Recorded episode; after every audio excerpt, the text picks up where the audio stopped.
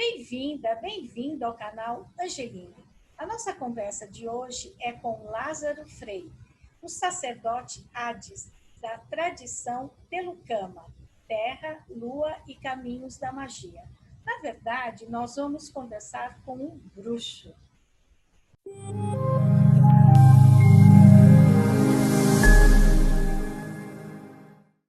Lázaro Freire é também professor de filosofia e psicanalista, mas hoje ele vai falar aqui como sacerdote Hades. Sacerdote Hades, é um prazer recebê-lo aqui no canal Angeline. Muito obrigada por ter aceitado o nosso convite. O prazer é todo meu. Eu que agradeço a oportunidade de falar um pouco da nossa religião, né, que é tão conhecida e ao mesmo tempo tão distorcida e mal compreendida. Sacerdote Hades, eu gostaria de começar essa conversa, né, para a gente saber exatamente o que, que é a tradição telucama, como é essa religião. Bem, a telucama é uma tradição dentro da bruxaria tradicional. Né? Na verdade, a nossa religião é o paganismo, que depois passou a ser conhecido, né, principalmente pós-Inquisição, como bruxaria. Uh, a bruxaria tem diversas linhas, assim como evangélicos cristãos, você tem católicos, você tem adventista, batista, na bruxaria também tem diversos tipos de organização, até por ser uma religião bastante politeísta, bastante ampla, a religião talvez mais antiga aqui do Ocidente. Né?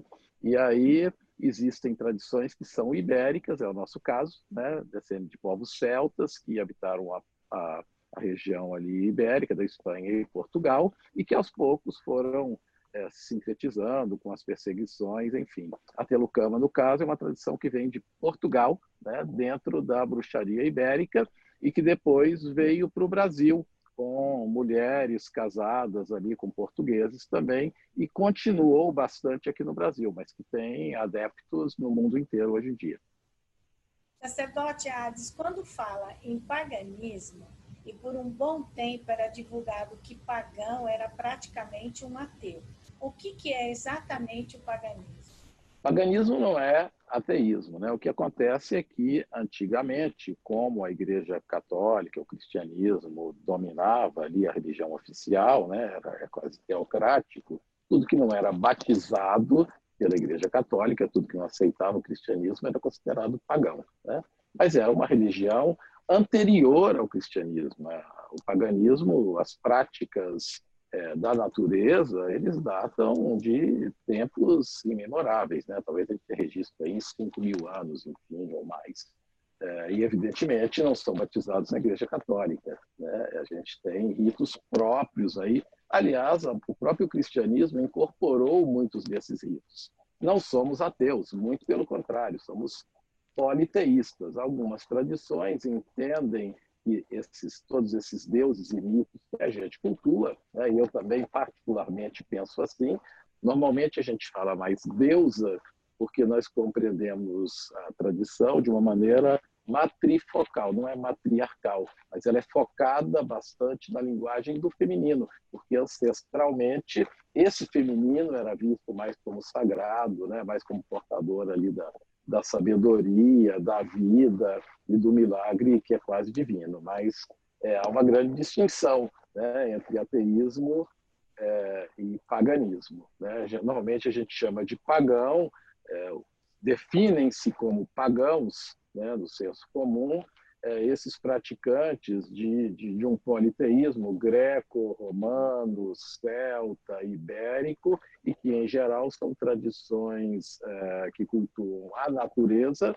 assim como diversos outros cultos, como o xamanismo, como o candomblé, como pagelança, também trabalham dentro da sua cultura com elementos e deuses da natureza. O que exatamente a Telucama acredita?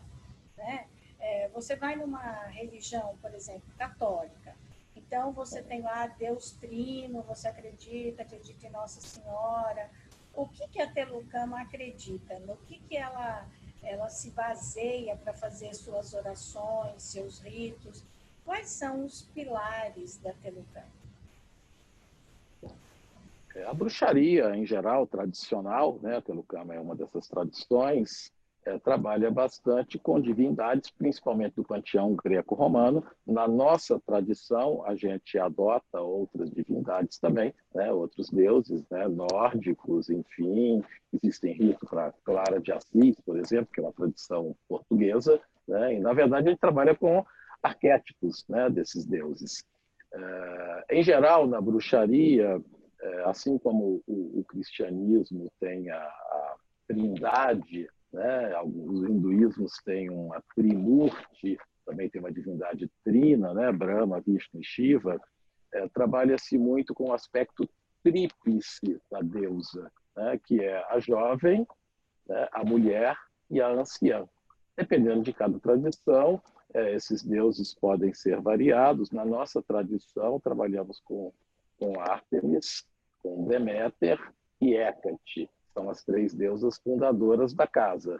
Mas, na verdade, para a gente, como politeísta e quase panteístas que somos, né, todos os deuses são expressões desse divino. É, normalmente, na bruxaria, quer dizer, antes até dos mitos e dos deuses, as nossas ancestrais é, buscavam a harmonia nos próprios elementos da natureza. que elas tinham eram as estações, uh, o caldeirão, né, aquela vida de aldeia, e a partir daí a sabedoria das antigas iam construindo metáforas. À medida que os deuses foram apresentados, ali principalmente na, na Inglaterra, né, que é de onde vem boa parte dessas origens, é, as características que esses povos, até estrangeiros, traziam dos seus deuses, os italianos, os, os romanos, os gregos, enfim, os nórdicos, eram também associados com esses elementos da natureza. Né? E, normalmente, a maioria dessas tradições pagãs eh, trabalham com mitos que celebram estações, que celebram fertilidade, que celebram a colheita. Então, nós trabalhamos muito com metáforas. Né? Geralmente, a bruxaria e quase todas as religiões pagãs observam muito o que a gente chama de roda do ano, que são os ciclos de outono, verão, inverno, é, os quais, aliás, foram sincretizados pelos cristãos. Nossas antigas ancestrais, né, que eram povos de aldeia, né, observavam a vida, os ciclos, a natureza, e ali na Europa, predominantemente, as estações, né? assim como também é tudo que ocorre com as estações, né? primavera, acasalamento, menstruação.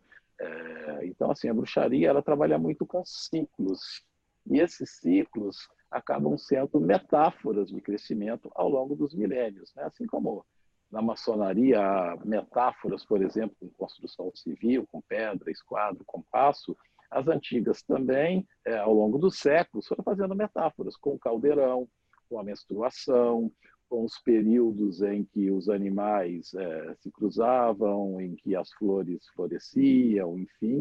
E aí é uma série de ritos que, inclusive, foram sincretizados depois né, por tradições cristãs e outras, né, que depois viraram Natal, que depois viraram festa junina, viraram é, Halloween agora, numa versão mais comercial, Dia de Todos os Santos. Né? Mas, assim, a bruxaria trabalha com elementos muito simples, metafóricos, sobre essa questão do nascer, né, viver, morrer, envelhecer, e a partir daí as sofisticações né, ritualísticas, enfim. A bruxaria ela tem a ver também um pouco com a cura, não é? O caldeirão ele tem a ver com a utilização de ervas que as mulheres faziam para, enfim, acabar com febre, infecção, não é isso? O caldeirão não tem esse significado? É, o caldeirão, em todas as tradições de bruxaria, é, ele tem uma metáfora do útero, né, mas também tem essa questão da cura. Antigamente, os homens saíam para caça, enfim, estamos falando de aldeias antigas na Europa, inverno, né, e as mulheres é, ficavam com essa questão quase que da ciência, da sabedoria, da cura, né, no, nessas religiões mais matrifocais. Então, sim, né, o caldeirão tem esse sagrado para a gente, né, em determinadas tradições só se trabalha com caldeirão depois que se tem filhos, inclusive, né, para a gente o conceito de virgem é aquela que não teve filho, né? Então, depois que ela não é mais virgem, depois que tem filhos, é que podem trabalhar com caldeirão. Por quê? É, e Qual que, desculpa, qual é a diferença entre você é, ter filho e não ter filho com o caldeirão? Qual que é o significado? Mas o caldeirão é um útero. E aí, assim, depois que você gesta, você conhece o seu caldeirão, né? Você é, tem essa experiência do útero, da maternidade e percebe essa própria divindade em você. Lembra que nas antigas religiões, mesmo aqui Pachamama, essas religiões africanas também, geralmente o divino é feminino, é muito comum, né? e muitas vezes com seios grandes e ancas largas, se você pegar figuras pré-históricas, né, de paganismo pré-histórico mesmo, você vai ver sempre aquele aquela, aquele quadril largo. Em não havendo diferença para os antigos entre magia, ciência, tudo é conhecimento, tudo é sabedoria antiga. E essa sabedoria era uma sabedoria de aldeia, matrifocal. Né? Dar à luz é um momento mágico para eles. Assim como sorriso de uma criança é mágico, né? a arte é mágica, curar por ervas. Hoje a homeopatia, a fitoterapia conhece muitos princípios de muitas ervas, outras não. Outras parecem ter mais a ver com superstição, até onde a gente conhece. Né? Mas para um, um povo ancestral não há essa distinção. Tudo que opera no visível para gerar efeitos no invisível, ou que opera no invisível para gerar efeitos no visível, é mágico para gente. Né? Então, por esse conceito, curar com as mãos é mágico, dar um banho de ervas é mágico, fazer uma prece é mágico, o sorriso de uma criança que te transforma o estado interior é mágico também. Né? O masculino tem o seu lugar, as tradições, nossa tradição, ela é mista, né? tem homens, mulheres, gays, enfim, não faz diferenciação de gênero, sexo, enfim, mas todo mundo trabalha esses princípios e a gente tem uma, uma grande veneração pelo feminino. Né? E a gente entende a própria terra, a própria Gaia, como uma divindade né? É, que nos gesta no útero da grande mãe, né? do grande pai e mãe de todos nós. É, por é isso, assim, há muitas. É, que é a Terra, né? há muitas metáforas. Elas observam esses ciclos da Mãe Terra. Né? Mas, assim, quando eu fui para o sacerdócio, a gente tem acesso é, aos livros das antigas, a tradição oral, né? Eu estou aqui com uma imagem do meu livro das sombras, onde eu anoto conhecimentos que são passados de geração em geração, né? É, e, e, fechado, enfim. E a gente observa que lá nas antigas mesmo, independente dos ritos, o que se fazia era uma profunda observação dos ciclos da natureza. Né? Então, fosse em Saturno, fosse na Lua, fosse em qualquer outra condição, fosse debaixo da Terra, provavelmente as antigas iam observar os elementos que tinham ali, as curas que haviam ali e criar metáforas a partir de então. Quando você fala é, em livros, é, é, a, a, bruxaria não tem um livro assim como se você tem a Bíblia, a Torá o Corão, não é? E como eu estava lendo que parece que quando você escreve um livro, quem vem em seguida a você, a sua geração, apaga esse livro. Como que é isso? Tá. Vai muito de cada tradição. Ancestralmente, a bruxaria era transmitida de maneira oral, como a maioria das grandes tradições iniciáticas antigas. Né? Então, normalmente, é uma conversa de beira de fogão. A gente conhece muito é, de um eco da bruxaria aqui no Brasil com as benzedeiras católicas, né? enfim, que ali em 1800, 1700 faziam um sincretismo entre simpatia e catolicismo. Isso não é por acaso, né? Isso não é por acaso. Ali em Portugal, a Inquisição, ela converteu as bruxas, as celtas, que eram os habitantes né, os sefaraditas, enfim, os judeus que estavam é, por ali, em novos cristãos. Então, quando os primeiros chegaram aqui no Brasil, a gente conhece, já ouviu falar, né, dessa conversa de pé de fogão, de simpatia, de benzedeira, de cura com as mãos, é, de geração para geração. É, na nossa tradição telucana, é, a gente tem os livros de sombra, né, temos os livros onde a gente copia, e a gente é, adaptou nesse momento reencarnatório, nesse momento é, civilizatório do planeta, é, a nossa tradição para uma escola iniciática. Né? Então, a Telucama passa seus conhecimentos dentro de uma escola sacerdotal. Nessa escola sacerdotal, boa parte vem em conversa, vem em aulas semanais, vem nos ritos da grande roda, mas vem também a partir de livros que a gente vai tendo acesso em determinados graus iniciáticos, livros escritos à mão, não existe um grande livro, né, que substituem em parte o contato com essa tradição oral, que também existe. Né? Na nossa tradição, meu livro não é destruído, ele é passado para minha descendente. Então, normalmente, meu livro tem cadeado, enfim, é fechado, é, mas no meu falecimento, a minha filha tem acesso, ela é batizada também, né, digamos assim, ela foi apresentada aos elementos dentro da tradição, e aí é, ela pode fazer a confirmação disso ou não. Se ela continuar seguindo, né, ela vai pegar meu conhecimento e seguir, porque é uma tradição é, bastante, ou por formação, né, a gente tem esse caminho, hoje aqui, como uma escola iniciática, ou por descendência, caso os descendentes sejam anunciados e, e, e continuem a levar a tradição adiante. Existem vários livros, né? desculpa, e por que, que o seu livro tem um cadeado? É, é simbólico, né? A gente trabalha bastante com esse símbolo, eu tenho aqui também, né, de cadeado e coração, né? Nós costumamos falar assim, perfeito amor, perfeita confiança. Tradicionalmente, a gente recebe algumas informações que são iniciáticas, informações que é, precisamos ter um certo preparo, uma certa maturidade, inclusive psicológica, né? não é só questão mágica, inclusive uma responsabilidade, e a gente trabalha bastante com essa questão do sigilo, até porque foram religiões que foram muito perseguidas né, ao longo dos séculos. Você vê que, por exemplo, a Inquisição ela matou muito mais bruxas, muito mais mulheres bruxas ou não, né, do que homens. Quando você pensa no arquétipo de um mago, normalmente a gente pensa em Merlin, num consultor de rei e tal, né? E eles não eram tão queimados assim. Mas havia tantos magos quanto magas. Bruxaria do feminino, aquela bruxaria de aldeia, bruxaria de vila, que era matrifocal, onde a matriarca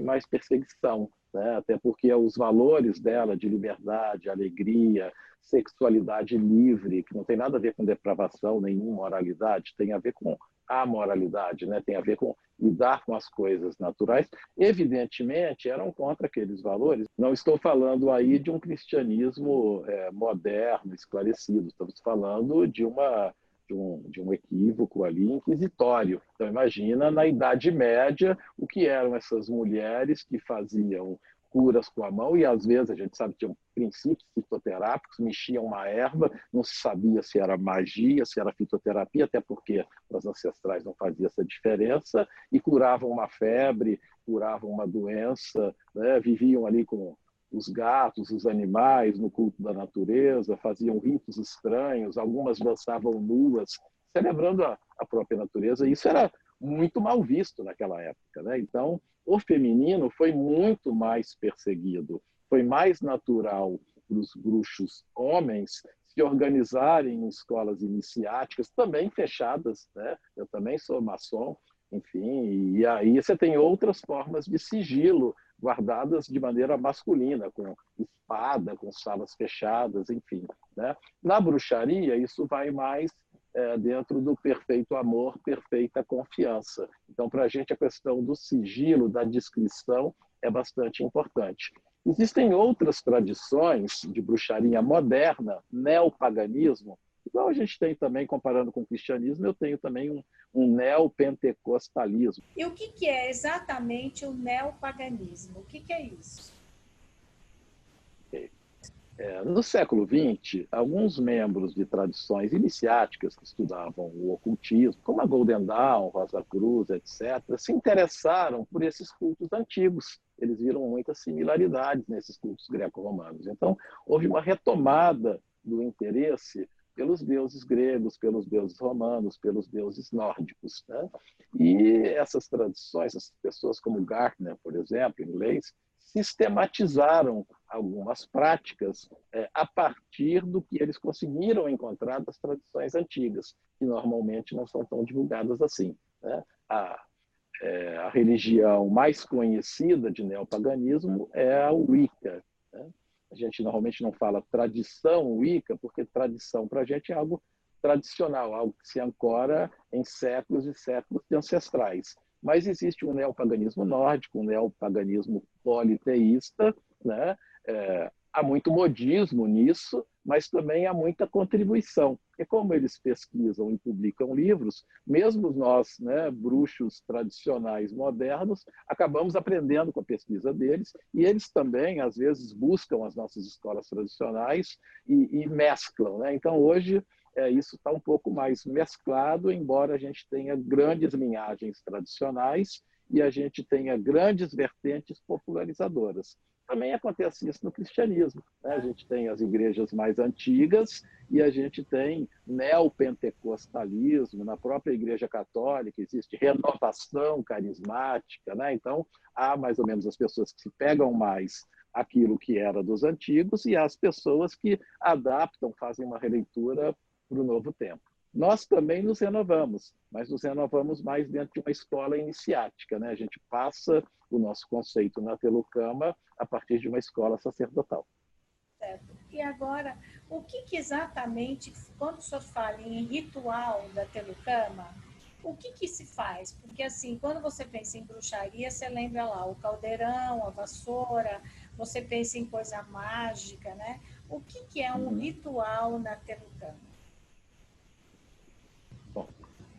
É, os ritos são manifestações do simbólico, né? nós somos uma tradição bastante simbólica, para celebrar aquilo que a mente normalmente não consegue captar. Eu acho que essa é uma definição comum a qualquer religião. Né? A mente humana não dá conta de coisas que são do nível transcendente. É, Ritualiza-se quase como uma necessidade humana. Eu entendo que o homem precisa de uma vida simbólica. Os ritos da tradição telucama, especificamente, é, eles celebram é, as estações e as interestações. Então, a gente tem oito grandes ritos né, da roda do ano. É, Celebra-se a colheita e suas metáforas, a necessidade de interiorização, por exemplo, e suas metáforas, a primavera, a expansão e as suas metáforas, é, a morte do Deus, né, quando o sol começa a diminuir, quando o sol começa a nascer e quando o sol começa a morrer, e suas metáforas, o período do verão como lucidez e assim vai. Normalmente as tradições pagãs fazem ritos assim. É, a bruxaria é uma tradição bastante circular, ao contrário de alguns ritos masculinos, como maçonaria, enfim, que fazem movimentos mais retos. Né? Então, é, como tal, é, a bruxaria ritualiza bastante o círculo, a dança, o caos, as ervas. Então, por exemplo, quando a gente está no período das noites mais longas do ano, que aqui no hemisfério sul é, se dá em junho, né, mas no hemisfério norte se dá em outra época, é, a gente tem, por exemplo, né, cultua-se ali é, o nascimento do Deus, quer dizer, um ciclo vai embora e, por metáfora, ao período natalício é o período em que o Deus nasce. A tradição telucama, ela prefere celebrar, é, no caso, as estações. Então, a gente segue a roda do sul, que a gente fala, né? A gente celebra a primavera na primavera. Nem todas as tradições são assim. Mas, por exemplo, falando do hemisfério norte, é, cortava-se o pinheiro, que era uma árvore que continuava verde no meio do inverno, celebrando, por exemplo, é, que a primavera virá depois do inverno. Colocava-se é, frutos artificiais, né? enfeitava-se ali com, flor, com, com, frutos, com bolas, etc., que também foi adaptado pelo cristianismo. Trabalha-se muito comidas específicas, danças específicas para cada época do ano, enfim.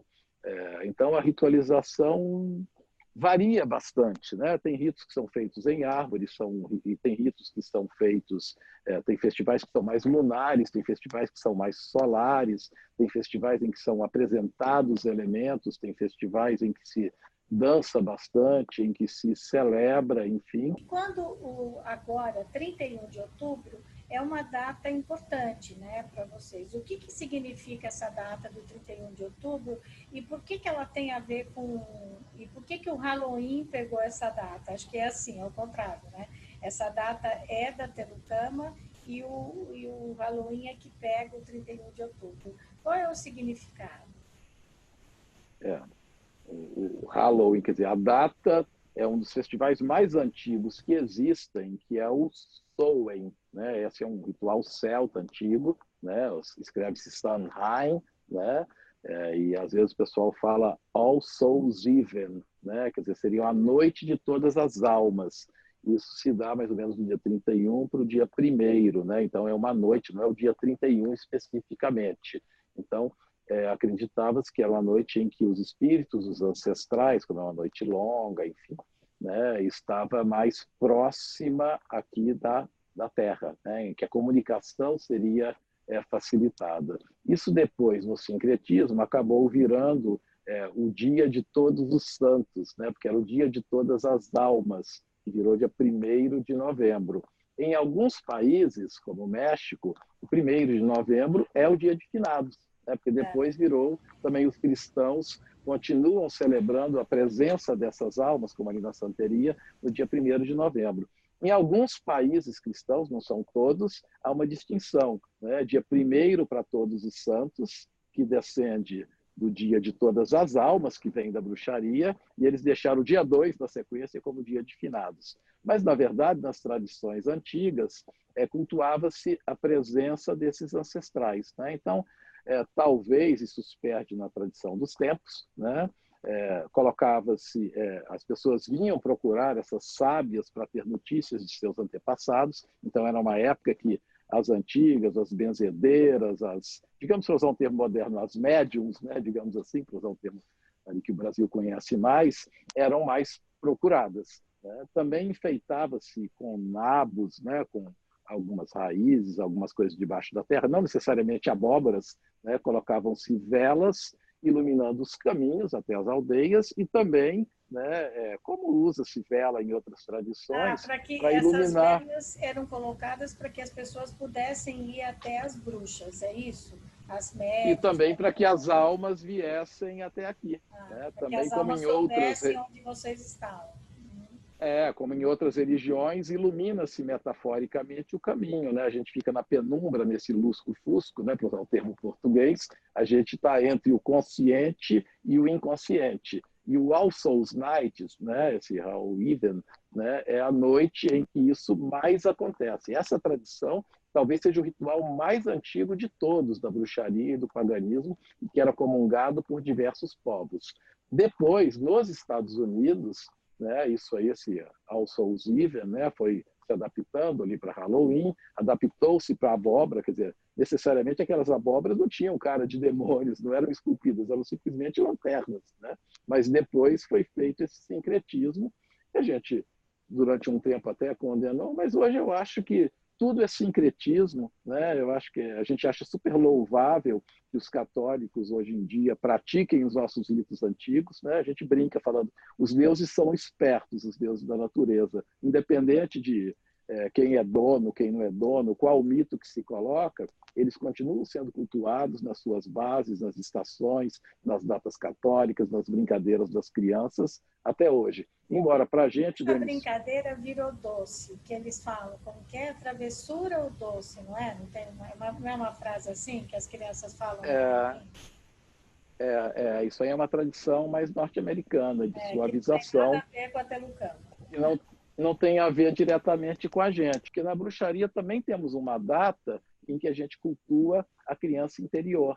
Né? Essa data está ali no meio do inverno. A gente tem um festival em que a gente brinca, a gente usa normalmente fantasias, a gente faz brincadeira, assim como a gente tem também festivais que são mais sombrios, digamos assim, não no mau sentido, né? no sentido de olhar para dentro, olhar para as sombras, olhar para as nossas questões psicológicas. A gente tem festivais também em que há troca de presentes, em que há versões de amigos secretos, em que a criança interna vem para fora também. Talvez daí né, o sincretismo dos nossos festivais, que tem doce, que tem brincadeira, que tem presente, com um pouco dos outros festivais onde havia esses elementos que na cultura ocidental são mais fantasmagóricos por desconhecimento.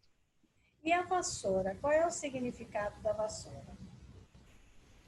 É, na nossa tradição, a vassoura é um elemento de conexão né? A vassoura ela entra em contato com energias da Terra, para usar um termo é, mais conhecido aqui no Ocidente, kundalínicas, né? energias mais telúricas, e ao mesmo tempo ela aponta para o alto. Né? Boa parte dos nossos ritos, eles são com a cabeça coberta, há uma proteção aqui, do, é, para usar também em termos da teosofia, para ficar mais fácil, do chakra coronário, né, da, da captação de energia é, é, cósmica, e a vassoura faz essa ponte. Né? Há alguns mitos que se perdem no tempo também, né, de que como os homens caçavam e as mulheres ficavam em casa, é, havia também a questão do trigo, né, que é muito cultuado, muito plantado lá na Europa, enfim, é, e ali na Europa, principalmente na, na, na Grã-Bretanha, a gente tem muitos corvos, né? tem muitos pássaros muito inteligentes que vão ali roubar o trigo. Né? Então, dizem uma das vertentes né, que essas mulheres saíam muito com suas vassouras, né, também correndo e batendo ali nos corvos, né, para que proteger a plantação. E aí do sincretismo vem alguns mitos de que as mulheres voavam em vassouras, que eram bruxas, porque até então, estamos falando depois da Idade Média, imagina as coisas que se diziam daquelas mulheres independentes e liberadas. Né? Mas hoje, no nosso sincretismo, assim como o caldeirão é útero, é, a, a, vassoura é um elemento é, sincrético, simbólico de banimento, por exemplo, de limpeza de energias e de conexão. Né? Então, hoje a gente fala voar distâncias mais rápidas ou até corridas em círculo, a gente trabalha muito com a questão do círculo, entrando em sincronia com as estações e com o planeta, é, com a vassoura, buscando essa conexão com o cósmico e buscando essa conexão com o telúrico, para que a gente entre num estado alterado de consciência, como acontece em giras de Umbanda, em giros sufis, etc., até um ponto em que a gente tem vislumbre dos mundos paralelos. Né? Então, hoje, na tradição telucana, a gente fala, fulano está voando com a vassoura. Provavelmente ela está correndo num círculo, com uma vassoura na mão, como elemento de canalização de energia, e entrando num transe para acessar é, energias do que a gente chama de mundo paralelo, né? de, de onde vivem nossos ancestrais.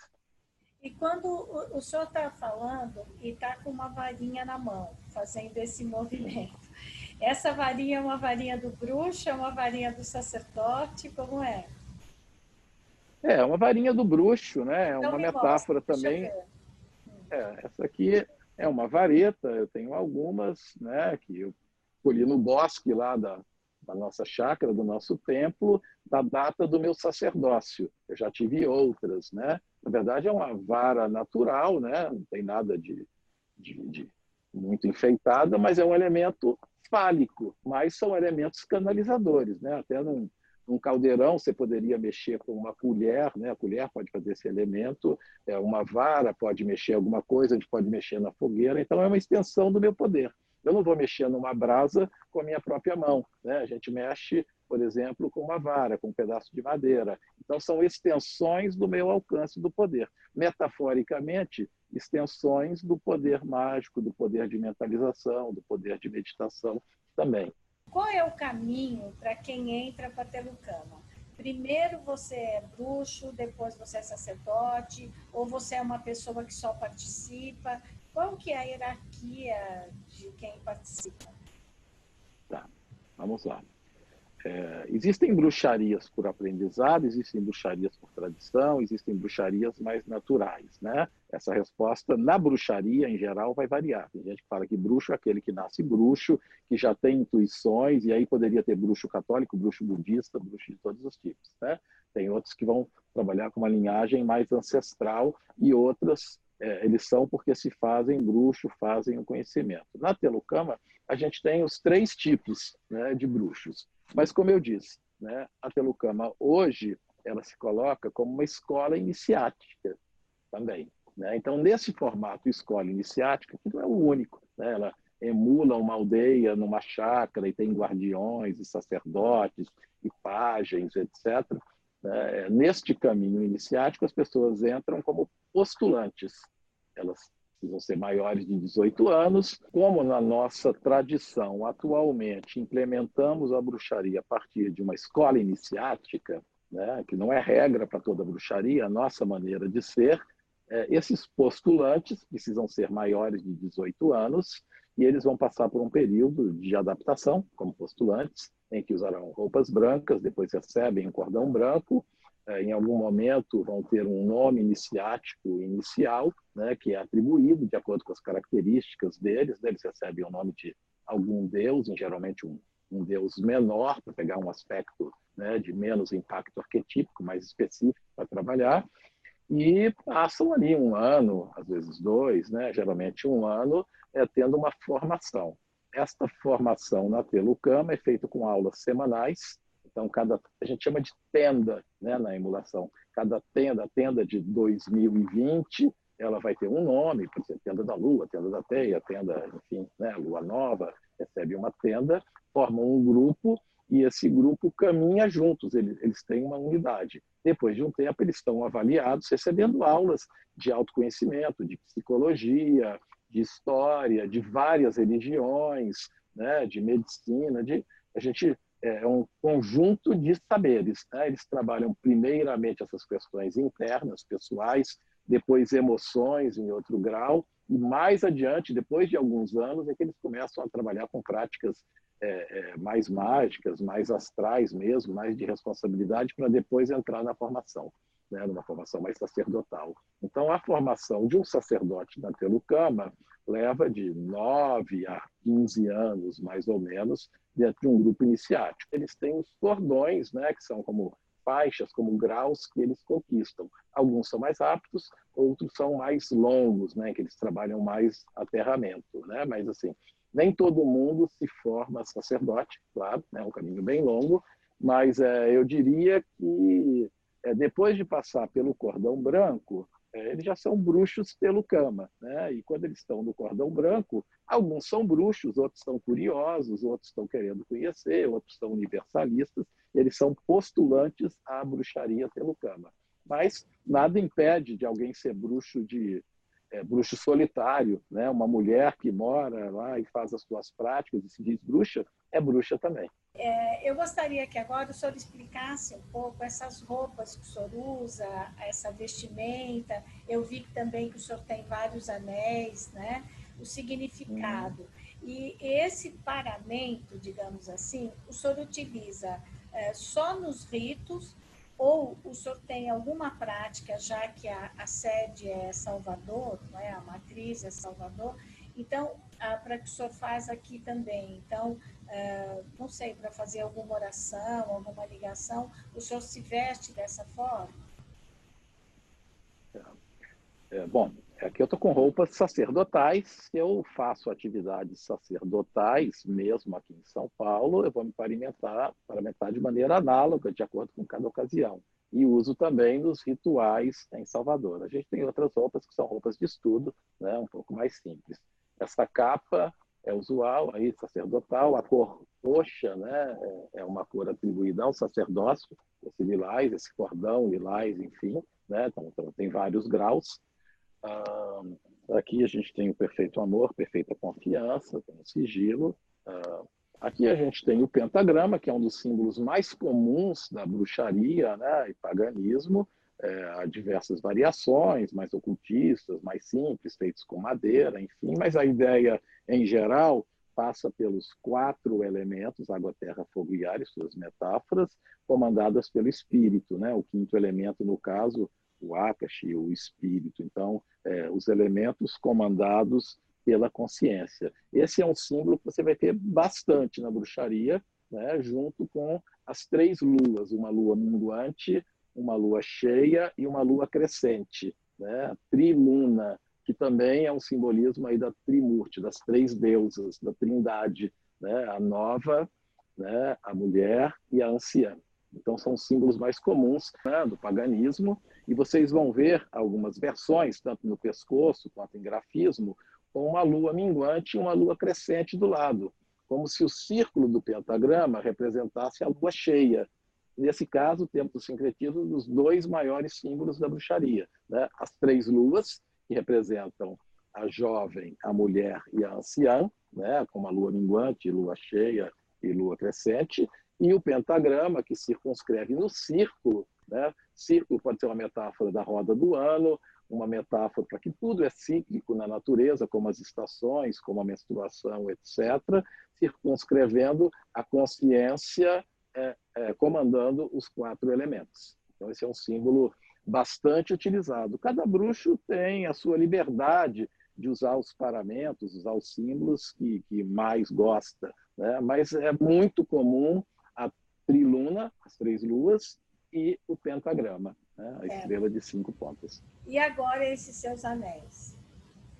Aqui tem um anel sacerdotal, né? esse anel lilás, e esse outro anel aqui é do meu Deus, eu centro né? a energia de Hades, né? a energia do Deus Hades, né? depois do sacerdócio. Quando eu estava me preparando, eu passei a trabalhar com essa energia do submundo, do inconsciente, até porque eu sou psicanalista, já era ocultista, então eu trafego mais nesse terreno. Né? Na mitologia grega, ah, é, ali os céus são divididos, né? então a gente tem é, Poseidon, que fica ali com, com o oceano, a gente tem Zeus, né, que fica ali com o Olimpo, e o Hades cuida do mundo subterrâneo, onde está o paraíso, né, porque os campos elíseos estão também debaixo da terra. Então, tudo que tem a ver com comunicação, com oculto, com sombra, com psicológico, né, é energia de Hades.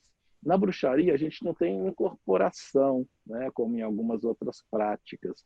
A gente faz centramento de Deus, ou seja, a gente quase que entra no personagem. Independente do grau, por exemplo, se alguém é Baco, se alguém é Dionísio, né, no templo, está trabalhando com esse nome, seja cordão branco, cordão azul, cordão verde, essa pessoa que vai servir o vinho, essa pessoa que vai tocar a flauta, essa pessoa vai incorporar os papéis. Quando tiver um ritual em que seja celebrado Baco, Dionísio, essa pessoa vai ocupar o lugar dela, independente do grau iniciático que ela tem. Então a gente trabalha muito com esses papéis. E é essa pessoa também que vai cuidar dos altares. Né? Então a gente tem altares para Hades, altares para Deméter, altares de Hecate, enfim.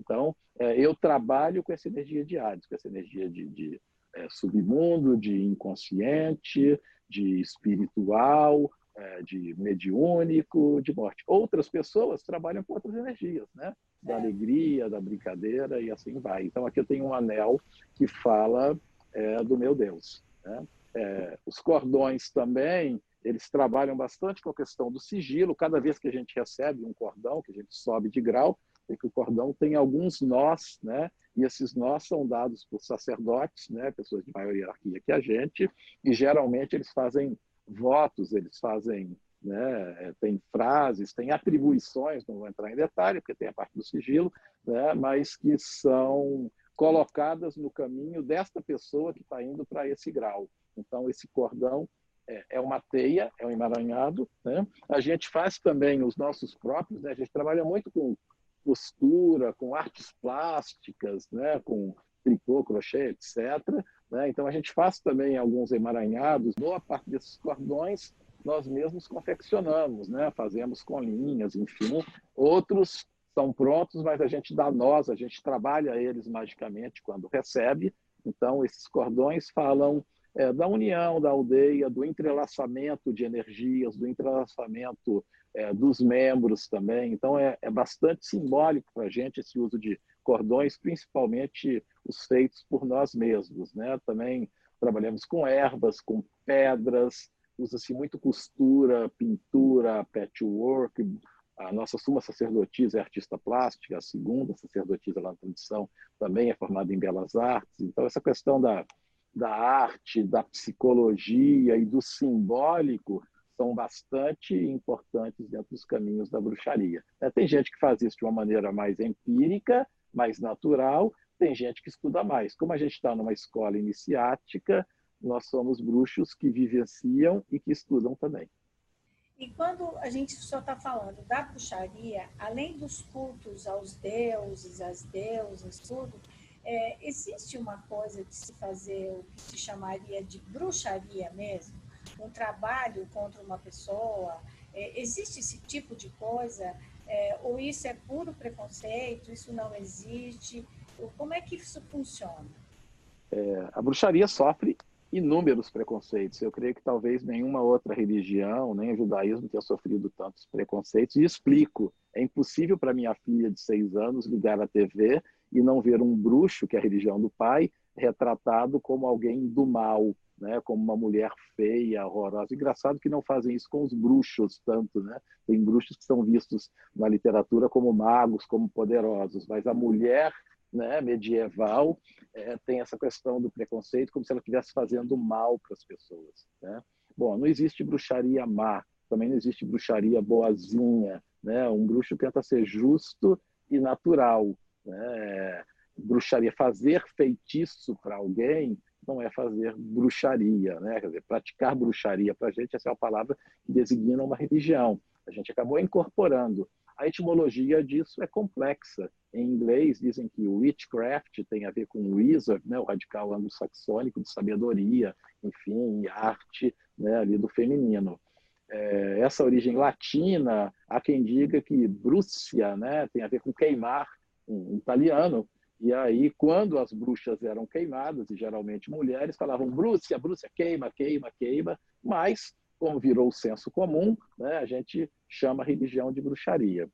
É, fazer algo para prejudicar alguém, para interferir no livre-arbítrio de alguém, não importa que prática, evidentemente é condenável. Né? Temos o nosso próprio discernimento. Isso não interessa se a pessoa faz isso usando um ritual afro ele está distorcendo o conhecimento ancestral. Se ele faz isso dentro do cristianismo, porque existem é, mães antigas, né, de Minas, sei lá, eu sou mineiro, né, de nascimento, que colocam, sei lá, Santo Antônio amarrado, foto rasgada no congelador, um santinho em cima, para que o filho não case. A pessoa faz algo contra a vontade de alguém, tentando subjugar o livre-arbítrio de alguém, seja um, um um patrão mal consciente que manipula o empregador, seja alguém de um rito afro que distorce o significado da sabedoria dos deuses afro para tentar prejudicar alguém, seja alguém da nossa tradição, pode ter gente de bom caráter e mau caráter em todas as linhagens, seja mesmo um católico que faz simpatia tentando separar a filha, né? Já ouvi casos assim de colocar foto rasgada, Santo Antônio amarrado, santo de cabeça para baixo, para que o outro faça tal coisa que a mãe quer, que a tia quer. Para a gente, isso é trevoso, porque isso é tentar forçar o livre-arbítrio do outro. Isso não tem a ver com a nossa religião pagã. Né? Independente da linhagem, se você faz isso com o intelecto, ou com o mágico, ou com os deuses, há uma perversão, há uma questão que é mais ética do que qualquer outra coisa. A bruxaria não faz o mal né? E também não fica fazendo bonzinho, porque a gente não está submetido a esse código moral. A gente faz o, o natural, o justo, mas com um profundo respeito pela consciência alheia, pela psicologia, pelos limites de cada um e pelo livre-arbítrio, pelo discernimento de cada um também. Então, nesse sentido, né, esse termo bruxaria como sinônimo de feitiço contra a vontade é mais um preconceito que a gente herdou da Inquisição. O sincretismo cristão medieval acabou pegando vários elementos de cultos pagãos, não só da bruxaria, mas de diversos credos, Shiva com seu tridente, Poseidon com seu tridente, a cor vermelho associada à sexualidade, é, bodes, né? enfim, patas que falavam de animais, é, pentagramas, enfim, e associaram isso a mitologia sombria deles, ao Lúcifer, ao Satanás deles. Mas um bruxo, um pagão, assim como um bandista, ou assim como um xamanista, ele não pode ser satanista, ele não pode ser cultuador do mal. Ele é cultuador da natureza, simples assim. É. E quem participa da Telucama tem alguma coisa que é proibido fazer, não no sentido assim de, é, sabe, por exemplo, se você é vegetariano, então você não come carne. Se você é da telucama, o que é proibido na telucama? Bom, tudo vai de acordo com a consciência de cada pessoa. Temos bruxos vegetarianos, temos bruxos carnívoros, é, temos rituais, poucos que a gente faz com carne. Eu acho que a gente é mais é, naturalista um pouco, né? A maioria dos nossos elementos tem a ver com, com com vegetais, com raízes, porque tem um sincretismo mais fácil. Mas há festivais de inverno que a gente usa caça, né? e mesmo em alguns casos, um ou outro vegetariano, a não ser que tenha alguma alergia, uma intolerância grande, acaba experimentando algum caldo, nem que seja uma vez por ano. Então as coisas têm função mais ritualística. Existem, por exemplo, é, questões que são atribuídas a alguns deuses que não trabalhamos. Na nossa tradição telucama de bruxaria, por exemplo, nós não trabalhamos com sangue, nem com deuses que historicamente é, exigiam sacrifícios de sangue, de animal. Para não trabalhar com sangue, a gente trabalha com vinho. Né? Então, que simbolicamente a, a taça com o vinho para a gente simboliza o sangue. Eu, por exemplo, como eu centro Hades, que é um deus do subterrâneo, onde não há tanta vida, há mais mortos, então não há tanto sangue. Então, normalmente, ritos de Hades não vão trabalhar tanto com vinho. Então, eu, particularmente, pela posição que eu centro, tenho que trabalhar mais com cerveja, cerveja escura. Liberação é, é muito associado ao rito, à estação. Né? Então, numa estação de recolhimento, em que a gente está introspectivo e que estão, estamos próximos dos deuses e dos ancestrais, a gente não vai trabalhar elementos que lidam mais com sexualidade, por exemplo, né? e vice-versa. Né? Então, assim, é muito pelo contrário, eu acho que a bruxaria ela é muito uma religião do hedonismo, da liberação de recalques na maioria das vezes você vai ver, a... e por isso incomoda tanto, e por isso tem tanto preconceito. Né? É muito comum em aniversário de crianças nossas, pelo contrário, a gente fazer bolo para elas enfiarem a mão, lamberem. Né? A gente cria nossos filhos com menos recalques, com menos proibições, com um senso ético rigoroso, mas um senso ético é, natural, não baseado tanto em proibições. É claro que em determinados graus, né, a gente você vai fazer um círculo mágico, não faz sentido você tá, entrar de relógio, celular ou sapato, por exemplo. Né? Mas aí são questões mais ligadas ao ritualismo do que de uma interdição. Né? A interdição é ética, né? é proibido seguir muito adiante sem fazer o seu próprio trabalho psíquico de sombras. E a gente é bem mais profundo do que muita psicoterapia, até porque boa parte dos sacerdotes são psicoterapeutas, né? ou holísticos, ou psicanalistas, ou lacanianos, ou junguianos, né? ou mais assim, terapia holística é muito trabalhada e emoção e sentimento é muito trabalhado.